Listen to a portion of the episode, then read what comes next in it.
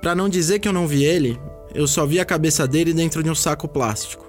Essa frase foi dita no portão do prédio do IML em Altamira, no Pará, pela mãe de um dos 57 mortos numa rebelião que tomou um presídio da cidade. Do Carandiru a Manaus, esse foi mais um massacre ocorrido em prisões brasileiras. E nesses casos, é comum a gente ouvir que foi bem feito para as vítimas, até da boca do presidente da República. Eu sou Antônio Mami e esse é o Durma com Essa, podcast de notícias do Nexo.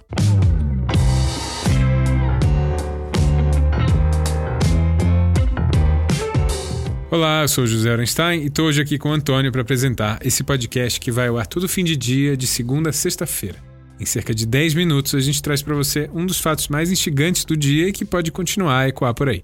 O Durma dessa terça-feira, 30 de julho de 2019, vai falar do massacre que aconteceu ontem no Centro de Recuperação Regional de Altamira, no sudoeste do Pará. Em 5 horas, das 7 da manhã ao meio-dia, foram 57 presos mortos. 16 deles foram decapitados.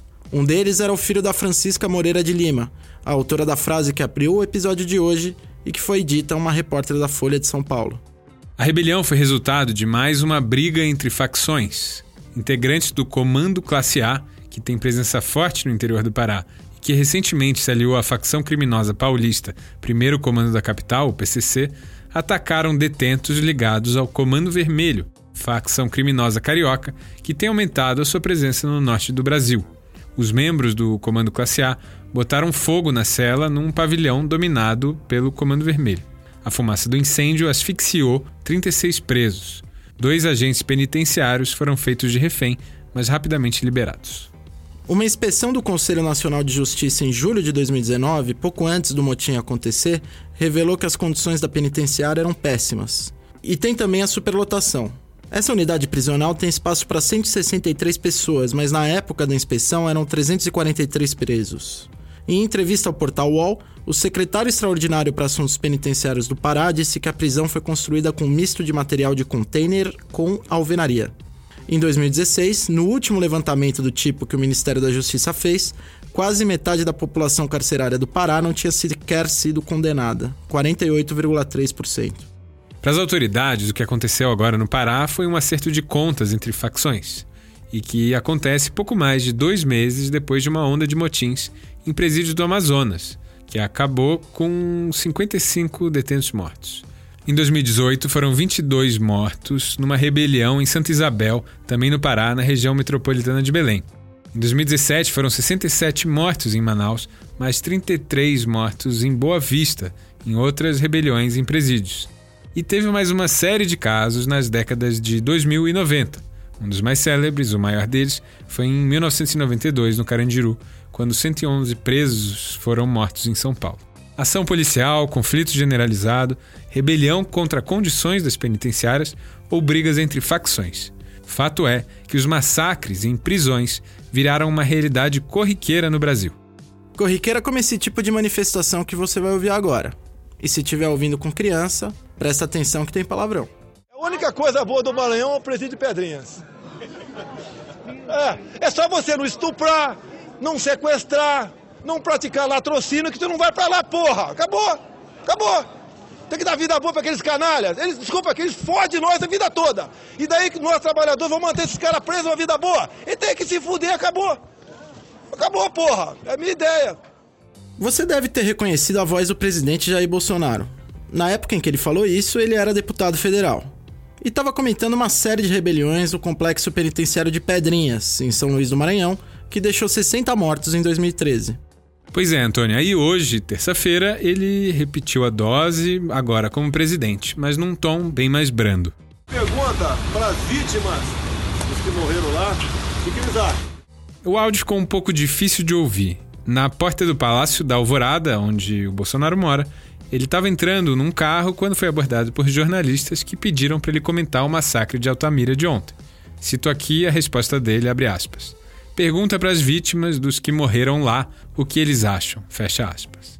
Em 2017, depois dos massacres do Ano Novo em Manaus, o então presidente Michel Temer tinha chamado o episódio de acidente. O José Melo, que era governador do Amazonas na época, disse que não tinha nenhum centinho por lá. E em São Paulo, muitos candidatos a cargos no legislativo, com discurso linha dura na segurança pública, capitalizam o massacre do Carandiru colocando 111, o número de mortes no presídio em 92, no número das suas candidaturas, aquela que a gente digita nas urnas. São falas e atitudes que representam um desapreço de parte da população brasileira pela vida de quem está atrás das grades. Por que o Estado indeniza a família de um preso morto numa rebelião, mas não indeniza o cidadão que morre nas mãos do crime? Por que o governo gasta tanto dinheiro mantendo presos que não contribuem com a sociedade? Por que o Estado é culpado se os presos decidem se matar entre si? Por que as organizações de direitos humanos falam sobre a morte de presos, mas não falam nada sobre a morte de policiais? Você já deve ter se feito essas perguntas, ou talvez ouvido elas num bar ou num jantar de família, ou ainda visto algo parecido nas redes sociais. Depois dos massacres de 2017 em Manaus e em Boa Vista, o Nexo fez exatamente essas perguntas para especialistas em direitos humanos, segurança pública e direito penal. Todas as respostas passam pela compreensão do papel do Estado e do que significa exatamente a Declaração Universal dos Direitos Humanos, de 1948, que, no rescaldo dos horrores da Segunda Guerra Mundial, codificou os padrões mínimos do respeito à vida e à dignidade humana. É por isso que a Juana Quaitel, diretora executiva da Conectas Direitos Humanos, disse ao nosso repórter especial João Paulo Charlot que a família de um morto preso em rebelião pode pedir indenização do Estado. Já que ao custodiar a vítima, o Estado deve garantir suas condições de segurança. Na prática, porém, isso não tem prevalecido nos tribunais brasileiros. Lembra da lei de Italião, do olho por olho, dente por dente? O Ivan Marques, do Instituto Sou da Paz, fala dela nessa mesma matéria do Nexo, e o link para ela depois você pode ver na descrição desse episódio é que a justiça penal, o monopólio da força pelo Estado, é um dos grandes avanços da civilização humana. Então, quando você fala do valor de um preso no Brasil, você não está falando só do custo dele lá no orçamento. Você está falando da capacidade do Estado promover justiça, tanto para criminosos como para as vítimas.